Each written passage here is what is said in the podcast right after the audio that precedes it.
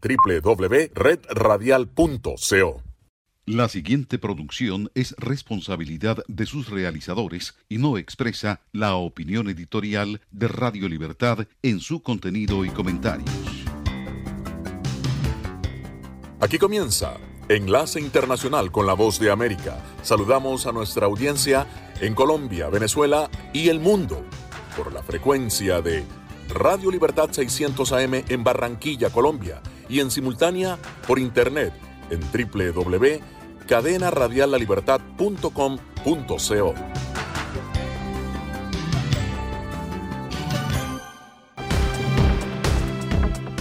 Joe Biden se aproxima a los 270 votos electorales mientras Donald Trump activa sus equipos legales para demandar algunos resultados.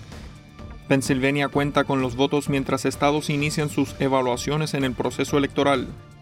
La ahora tormenta tropical ETA provoca pérdidas humanas y materiales a su paso por Nicaragua y Honduras. Y los 49ers de la NFL cierran sus instalaciones luego que uno de sus jugadores dio positivo a COVID-19. Amigos oyentes, cordiales saludos desde Washington y bienvenidos a esta nueva emisión. Soy John F. Burnett y Gioconda Tapia me acompaña en el programa. Hoy es jueves 5 de noviembre de 2020. Esta es la voz de América y aquí empezamos a informar. En medio del conteo de votos en algunos estados, demandas legales y protestas, continúa el proceso electoral en Estados Unidos sin una fecha anticipada para el resultado final. Luis Alberto Facal tiene este reporte. Las organizaciones de noticias estadounidenses proyectaron el miércoles al ex vicepresidente Joe Biden como el ganador en los estados indecisos de Michigan y Wisconsin, poniéndolo casi al alcance de la victoria en las elecciones presidenciales de Estados Unidos.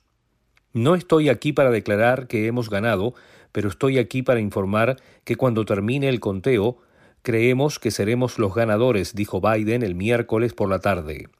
Biden podría alcanzar el umbral de los 270 votos del colegio electoral necesarios para ganar las elecciones si, además de Michigan y Wisconsin, mantiene sus ventajas en Arizona y Nevada. Trump lidera en los estados donde aún no se ha declarado un ganador, Pensilvania, Georgia, Carolina del Norte y Alaska.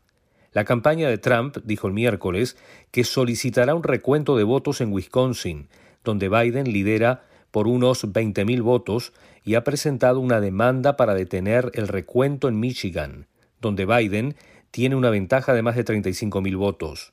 También presentó una demanda en Georgia el miércoles pidiendo a un juez que ordene a los funcionarios electorales estatales que sigan la ley al almacenar y contar las papeletas de voto en ausencia. Luis Alberto Facal, Voz de América, Washington y los estadounidenses continúan siguiendo con inusitado interés la batalla electoral en Pensilvania, un estado considerado clave. Laura Sepúlveda es la enviada especial de La Voz de América Filadelfia y nos informa. El Centro de Convenciones de Pensilvania ha sido el sitio de la noticia durante las últimas horas, siendo precisamente el lugar en el que se ha estado adelantando todo el escrutinio de los votos de Pensilvania, uno de los estados clave, y entre los cuales eh, se mantuvo la mirada de los candidatos a la presidencia de Estados Unidos, puesto que podría ser decisivo para quien llegue a la Casa Blanca. Todos estos eh, votos se han venido contando desde el momento del cierre de las urnas este 3 de noviembre y eh, por supuesto cuenta con altas medidas de seguridad para garantizar que todo el proceso sea completamente seguro y transparente. Adicionalmente, a los alrededores de este lugar, a unas cuantas cuadras, se registraron manifestaciones eh, pacíficas de algunas personas que salían con unos buzos amarillos que decían que se cuenten nuestros votos, que cada voto se cuente. Esa es la solicitud de los residentes de Filadelfia, el estado de Pensilvania, primer estado eh, que fue pues, considerado como capital de los Estados Unidos y que sin duda es todavía uno de esos lugares que mantiene la mira en medio de este proceso electoral.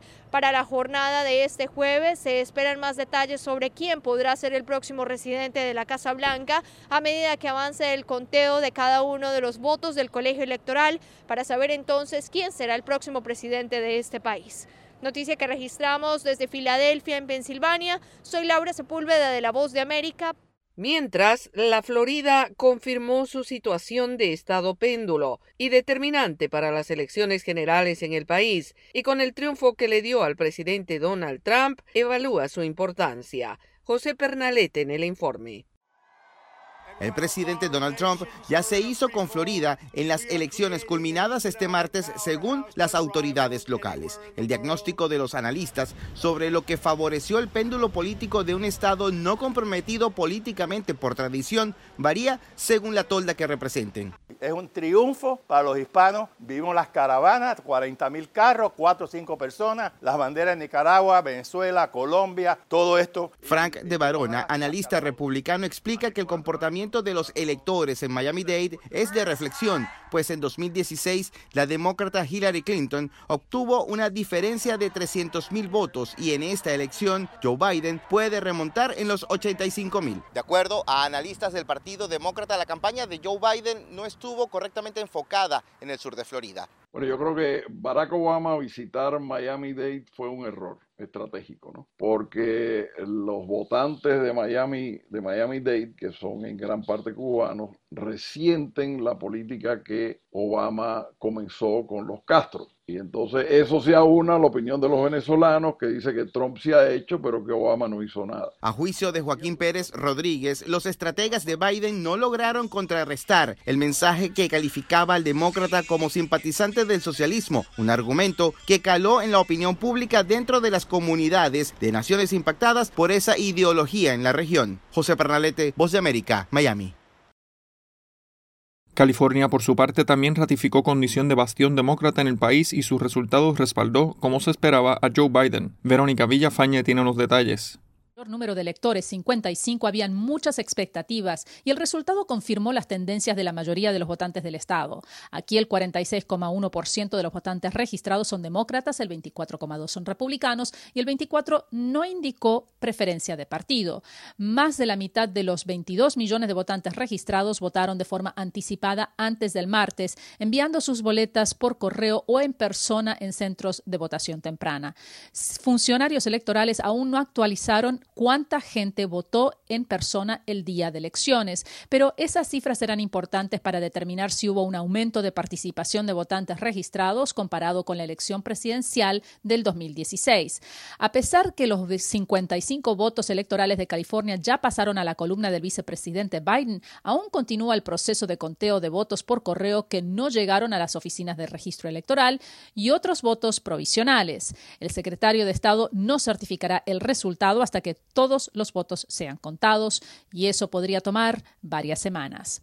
Desde Los Ángeles informó Verónica Villafañe de la Voz de América para Canal 11. Señal satélite desde Washington, enlace internacional de la Voz de América para Radio Libertad 600 AM. Hacemos una pausa y ya volvemos.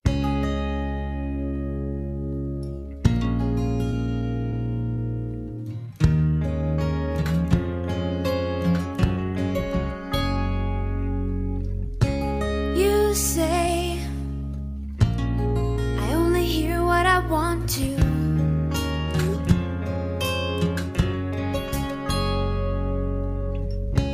You say I talk so all the time,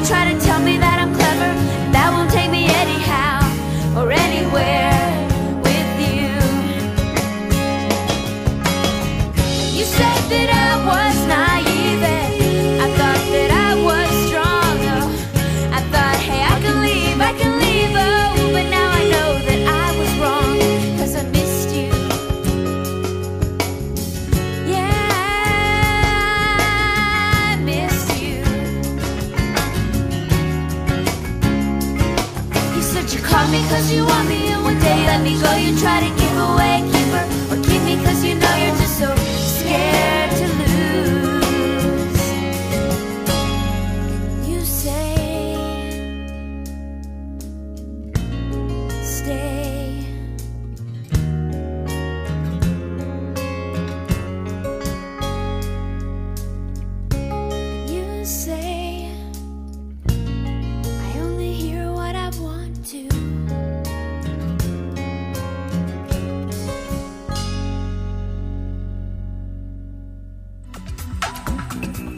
un equipo de periodistas, corresponsales, editores y productores, La Voz de América te ofrece las noticias, Las organizaciones a favor de los eventos. Alrededor de 33 mil refugiados. hasta ocho barreras de seguridad se tendrán. La información llega a través de La Voz de América, directo desde nuestros estudios en Washington a nuestras estaciones afiliadas en toda América Latina. Síguenos a través de voanoticias.com.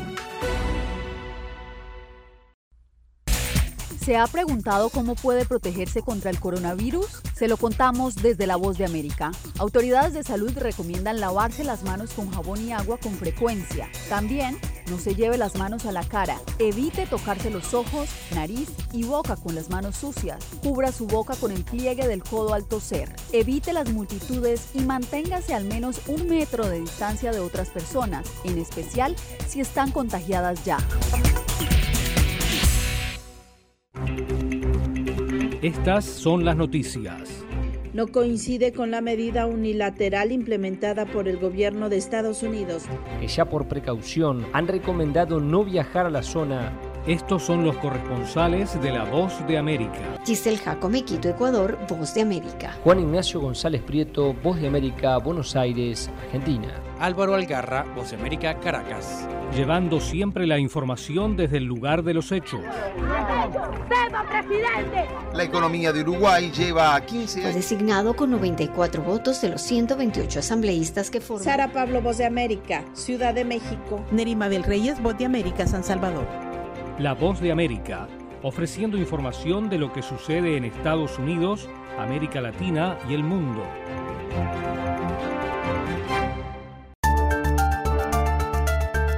Los que al fin de cuentas acabarían beneficiando de esto serían las, las compañías petroleras. Conversando con la BOA. El gobierno chino tiene capital para invertir.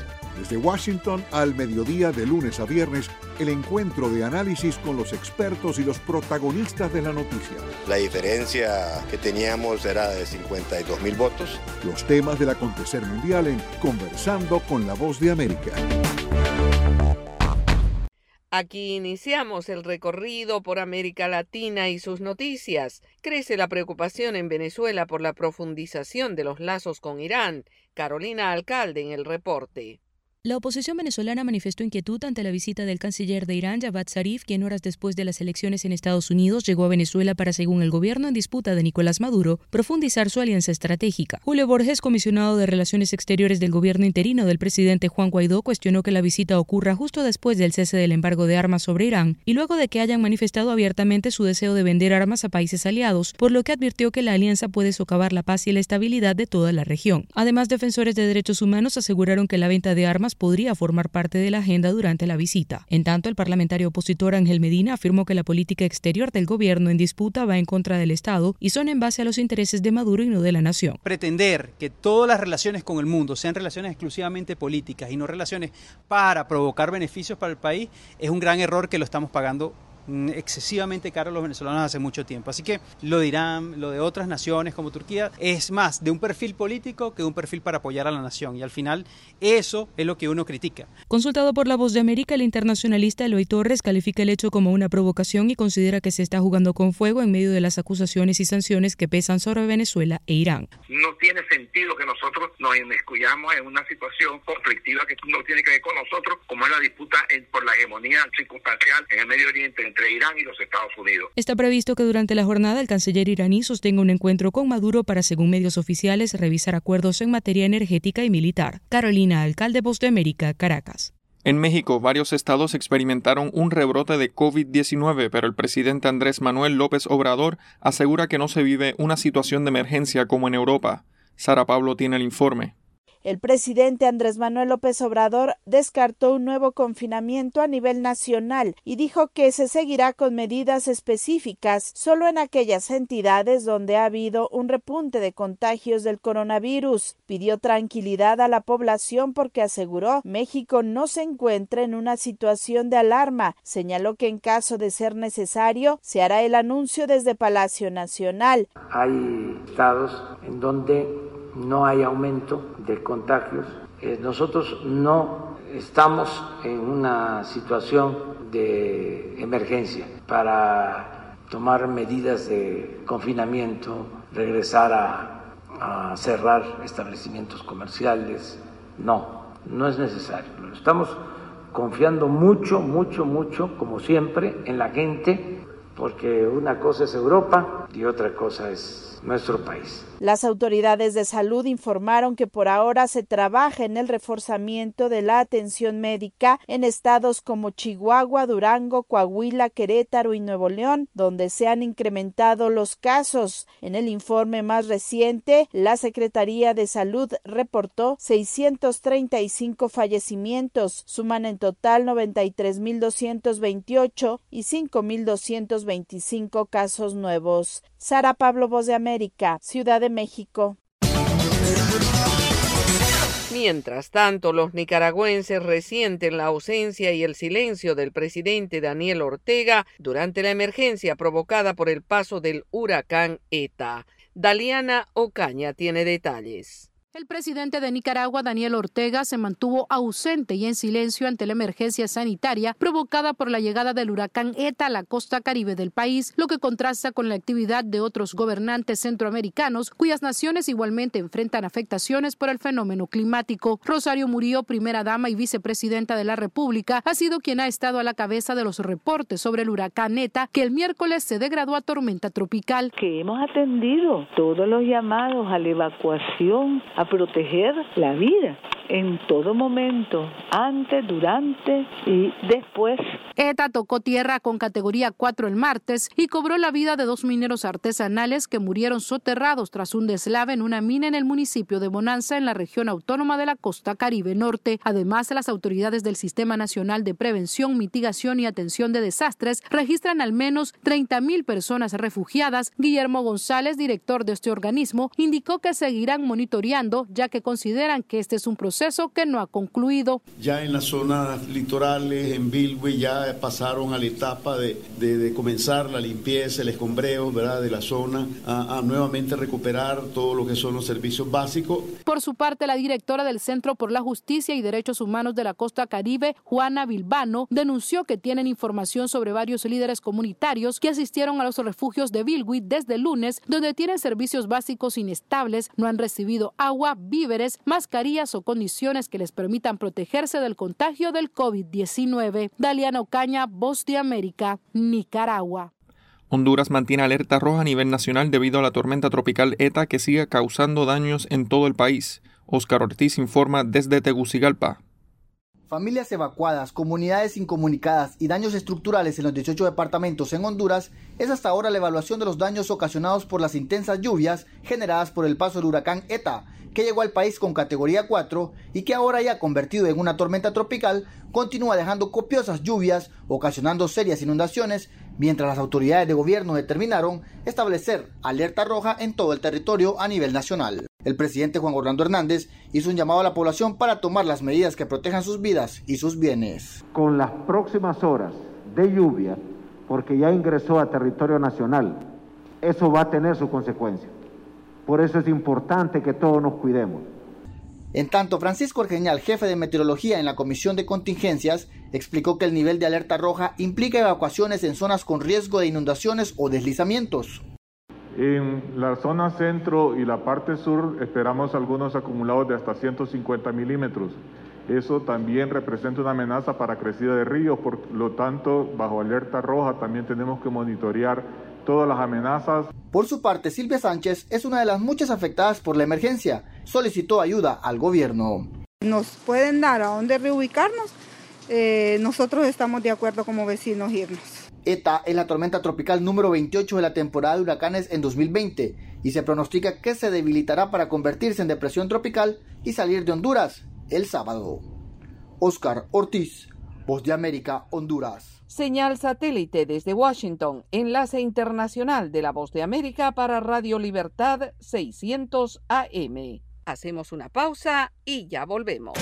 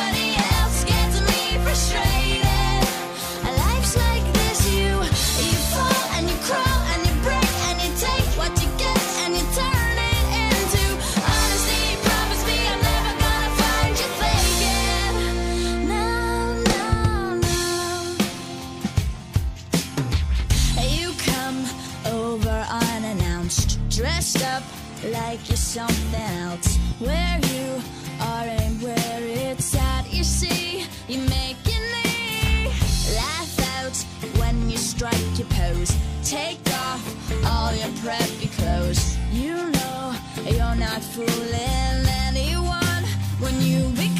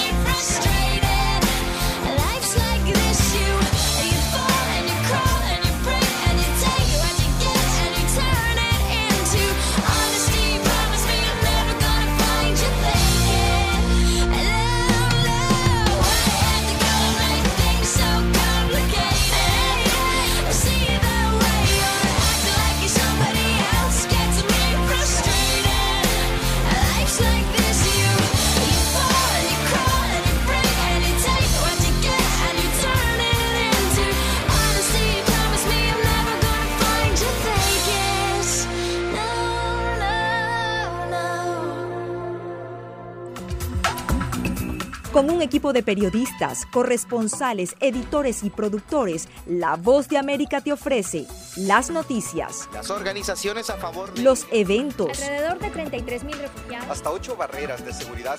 La información llega a través de La Voz de América, directo desde nuestros estudios en Washington a nuestras estaciones afiliadas en toda América Latina. Síguenos a través de voanoticias.com. Estas son las noticias. A tempranas horas de la mañana, acompañado por sus aliados políticos, el presidente... No coincide con la medida unilateral implementada por el gobierno de Estados Unidos. Que ya por precaución han recomendado no viajar a la zona estos son los corresponsales de la Voz de América. Álvaro Algarra, Voz de América, Caracas. Giselle Jacome, Quito, Ecuador, Voz de América. Juan Ignacio González Prieto, Voz de América, Buenos Aires, Argentina. Llevando siempre la información desde el lugar de los hechos. La economía de Uruguay lleva 15 años de crecimiento ininterrumpido. Fue designado con 94 votos de los 128 asambleístas que forman. Sara Pablo, Voz de América, Ciudad de México. Nerima del Reyes, Voz de América, San Salvador. La Voz de América ofreciendo información de lo que sucede en Estados Unidos, América Latina y el mundo.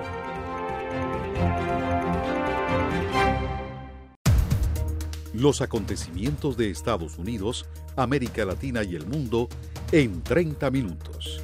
Con corresponsales en varios puntos del país.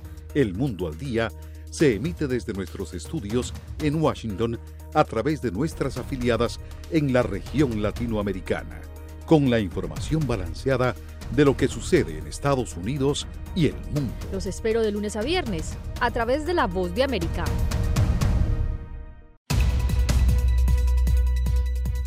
¿Qué tal amigos? Les saluda Henry Llanos para invitarlos a escuchar Deportivo Internacional.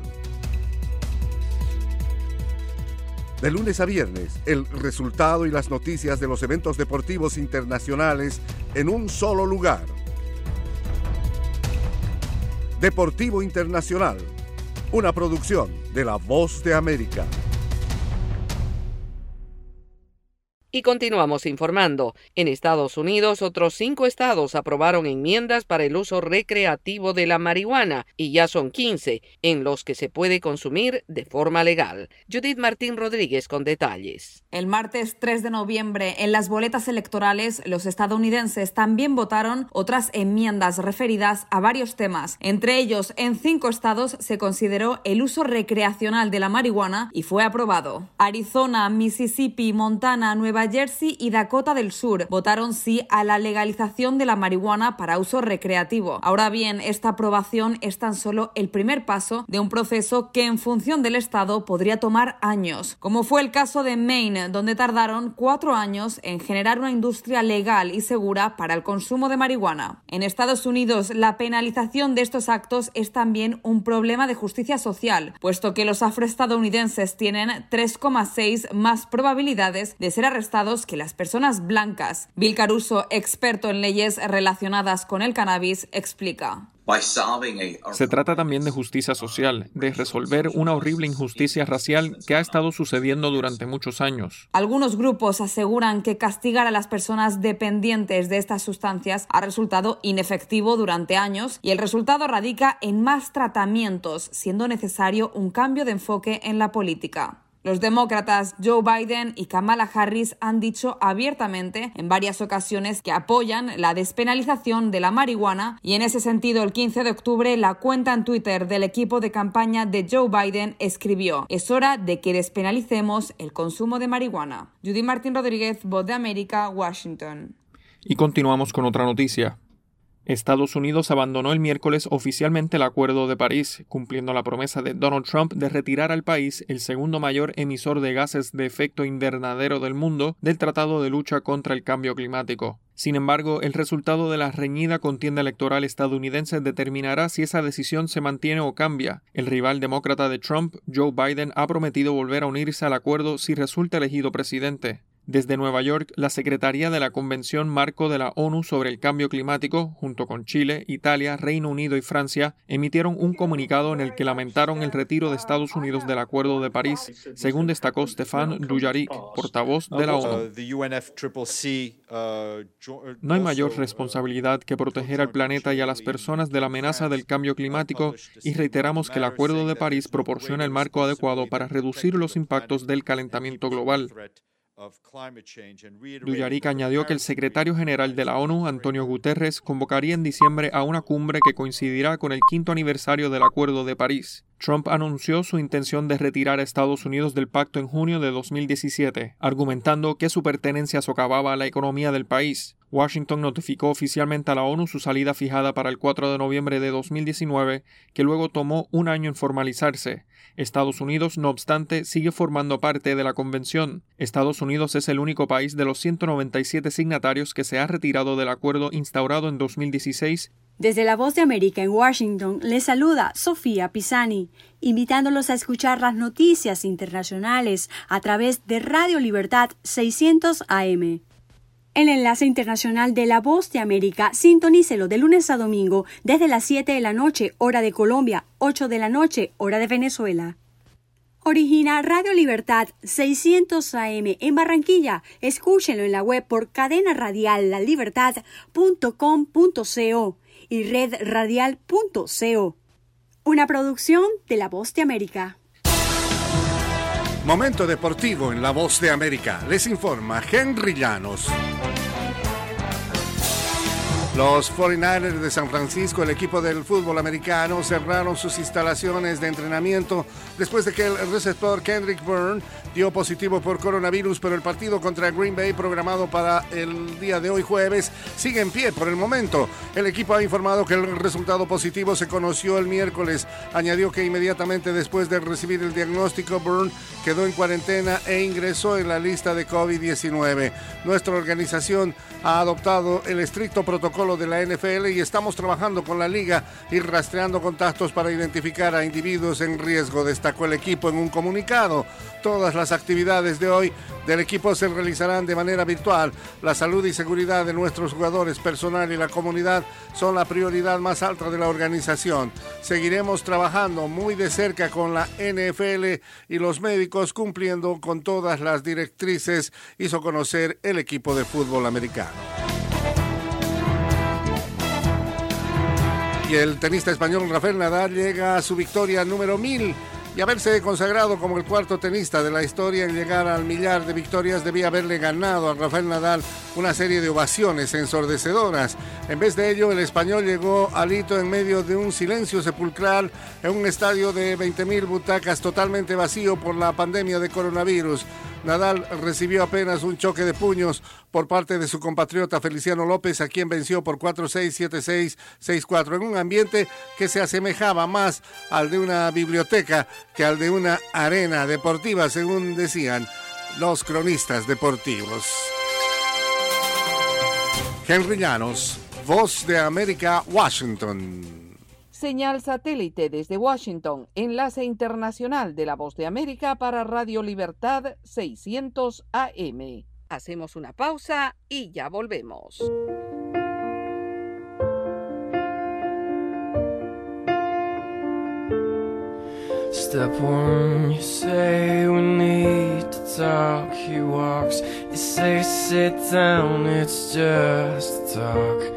Smiles politely back at you. You stare politely right on through some sort of window to your right.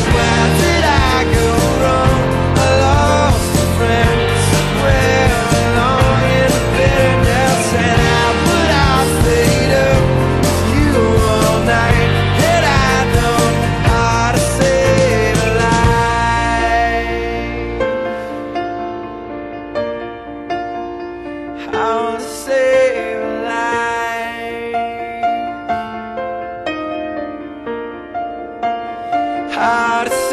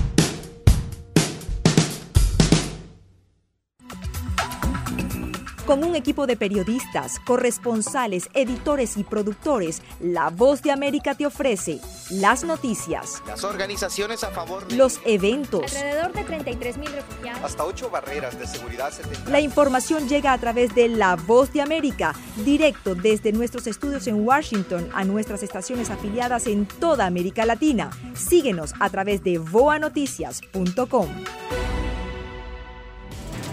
La Voz de América presenta Cada semana, La Voz de América te invita a ser parte de Venezuela 360. para empoderar las voces que quieren reunir a tu país. Para escribir con ritmos contagiosos. Un nuevo capítulo en tu historia. Con un mismo lenguaje. El de la esperanza. El del futuro. El de la vida. Únete a un equipo de origen hispanoamericano. que trabaja para conectarnos con el ADN venezolano. Conéctate con los tuyos. Conéctate con nosotros. Conéctate en WhatsApp digitando más 1-202-549-8691. Y conviértete en protagonista De una historia que tú mismo ayudarás a construir. Conéctate cuantas veces quieras con Venezuela 360 en buenoticias.com. Y sé parte de nuestro equipo de redacción a través de tu conexión WhatsApp. Recuerda, más 1-202-549-8691. And the Oscar goes to. Acompáñenos de lunes a viernes con las noticias del mundo del entretenimiento. Lo mejor del cine, So, Skrulls are the bad guys. los estrenos de Hollywood. I've never seen anything like this. Who am I? She's the last of her kind. So I'm 300 years old. The leader you are. You have the most advanced weapon ever. Lo mejor en música. Las noticias del espectáculo. Lady Gaga declaró al diario The New York Times que el actor Alex Bowen dijo el miércoles que se inscribirá en un curso para... de lunes a viernes. El mundo del entretenimiento llega a ustedes desde los estudios de La Voz de América en Washington.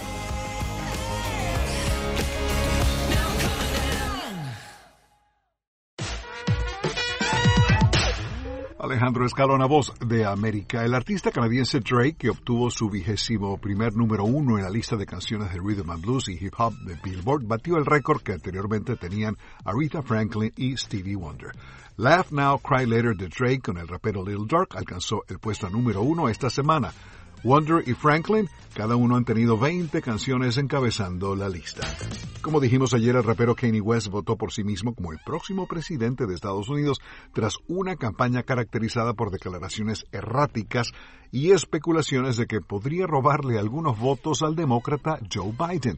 En la madrugada del miércoles, el cantante pareció admitir que su candidatura para 2020 había terminado, pero sugirió que volverá a intentarlo en 2024. Kenny West lanzó su campaña para la Casa Blanca el pasado mes de julio con declaraciones que suscitaron cierta preocupación por su salud mental.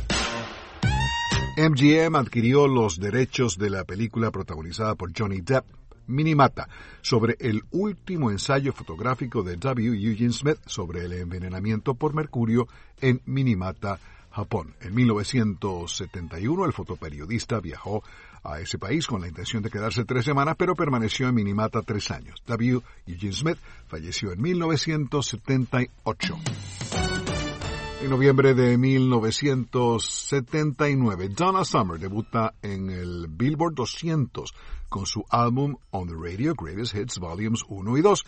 El álbum que llegó al número 1 contiene 16 temas, incluyendo On the Radio, No More Tears, Enough is Enough con Barbara Streisand y canciones previas como Love to Love You Baby, I Feel Love, Last Dance, MacArthur Park, Hot Stuff y Bad Girls. En noviembre de 1974, Gloria Gaynor debuta en las 100 calientes con el sencillo Never Can Say Goodbye.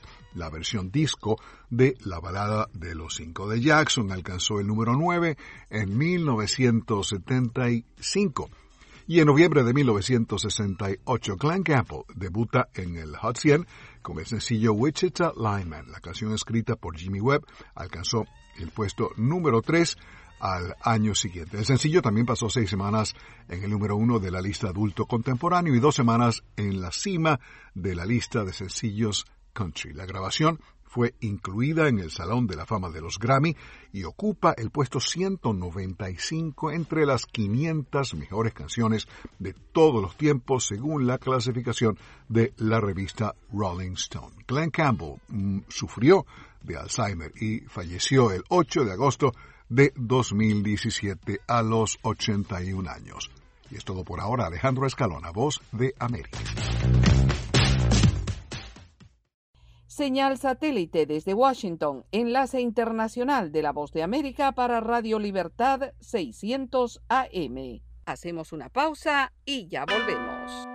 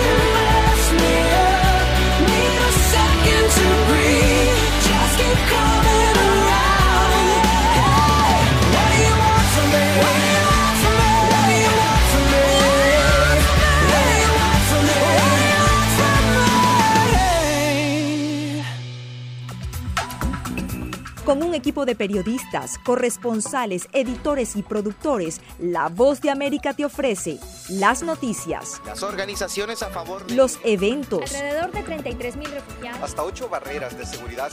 La información llega a través de La Voz de América, directo desde nuestros estudios en Washington a nuestras estaciones afiliadas en toda América Latina. Síguenos a través de voanoticias.com.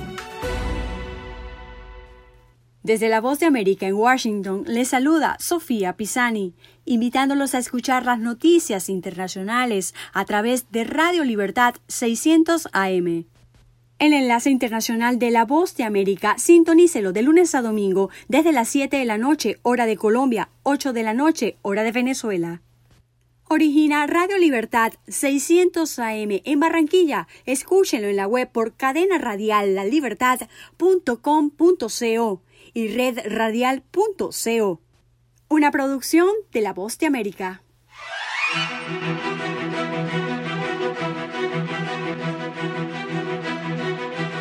Saludos desde Washington, soy Yoconda Tapia y estamos en Conversando con la Voz de América. Las elecciones generales en Estados Unidos, como se anticipaba, no tienen aún resultados consolidados y hay algunos estados que continúan contando votos.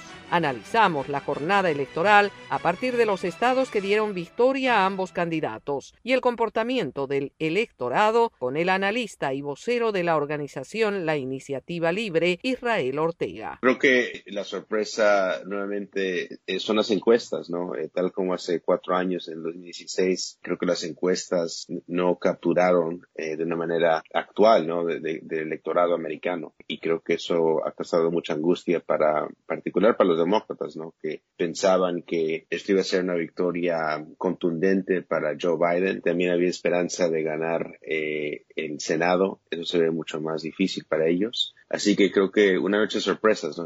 Una noche donde los demócratas nuevamente están preguntando qué, qué pasó y cómo se equivocaron de, al estimar al presidente Donald Trump. Aún no conocemos resultados y obviamente las tendencias han estado mostrando estados que favorecieron al presidente Trump y otros que favorecieron al candidato Joe Biden. ¿Usted considera que han habido algunas sorpresas específicas en lo que hasta ahora conocemos? Sí, o sea, creo que eh, es cierto, ¿no? Creo que Joe Biden eh, siente que hay más caminos para ganar, es algo que, que sabíamos al inicio de esta elección, pero creo que la sorpresa sigue siendo, ¿no? De la forma tan cerrada que está esta contienda actualmente, ¿no? Creo que eh, las encuestas demostraban que la ventaja era clara para Joe Biden y lo que estamos viendo el día después del día de la elección es que esto va a ser mucho más cerrado y que posiblemente pueda ir a, a Pensilvania, a estados que bueno, eh, van a, pasar varios días antes de que tengamos los resultados finales. ¿Qué opinión tiene usted de Donald Trump ganando en la Florida y con un porcentaje un poco mayor de lo que obtuvo en 2016? ¿Y qué opina de lo que sucedió en Arizona, que le dio la victoria a Joe Biden? Sí, muy interesante. Creo que en la Florida este, hubieron varios factores que, que fueron favorables para el presidente y uno de ellos que se, se, tiene que destacar es el apoyo que el presidente eh, particularmente recibió en el sur de la Florida de los latinos. Sí, y, en particular los cubanoamericanos. Creo que este, todas las visitas que el presidente hizo eh, en estos últimos años al sur de la Florida también eh, atacó a Joe Biden y el Partido Demócrata por, por ser eh, muy socialista, muy a la izquierda. Evidentemente eso, eso tuvo un impacto,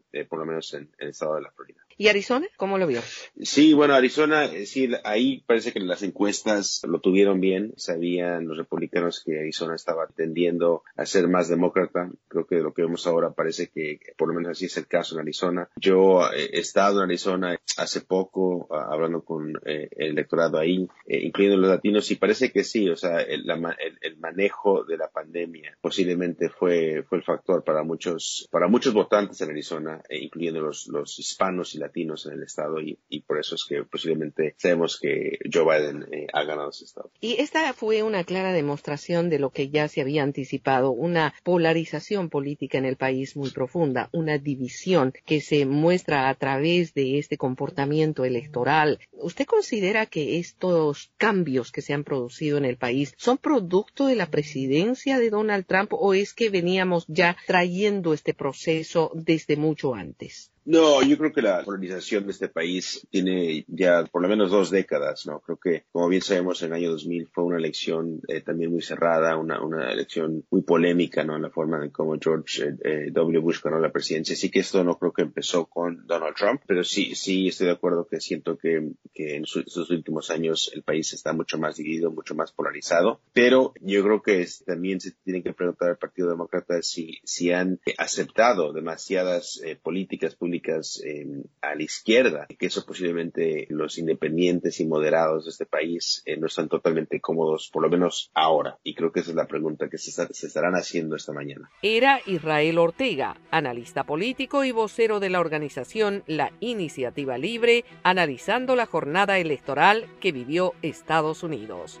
Esta entrevista completa la pueden escuchar en nuestra página web boanoticias.com. Desde Washington se despide de ustedes Yoconda Tapia.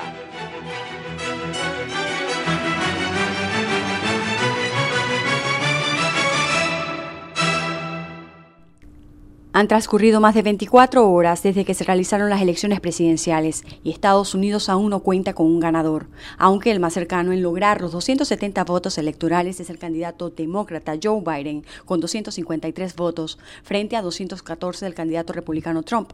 Mientras tanto, manifestantes acudieron el miércoles a varias ciudades de Estados Unidos para pedir un recuento completo de los votos de las elecciones presidenciales. Un grupo a favor del candidato republicano y actual presidente Donald Trump se manifestaron frente a los centros de conteo de votos en Michigan y Arizona. Asimismo, la policía de Nueva York arrestó a decenas de personas el miércoles por la noche tras lo que habían sido manifestaciones pacíficas. Los manifestantes también marcharon en Chicago, Los Ángeles, Seattle, Houston, Pittsburgh, Minneapolis y San Diego.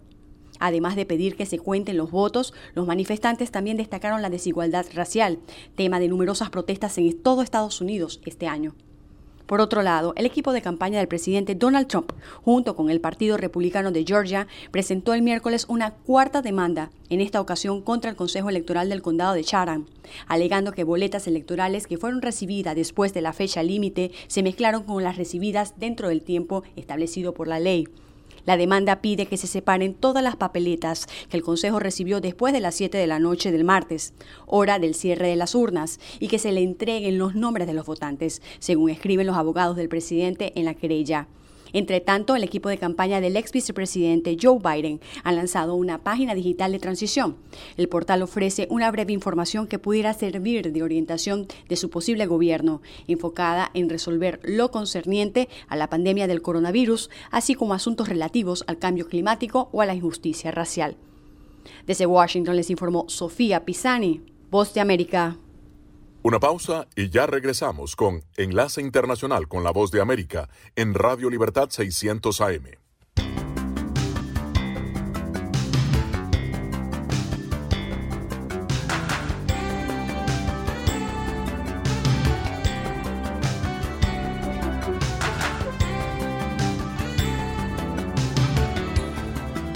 www.redradial.co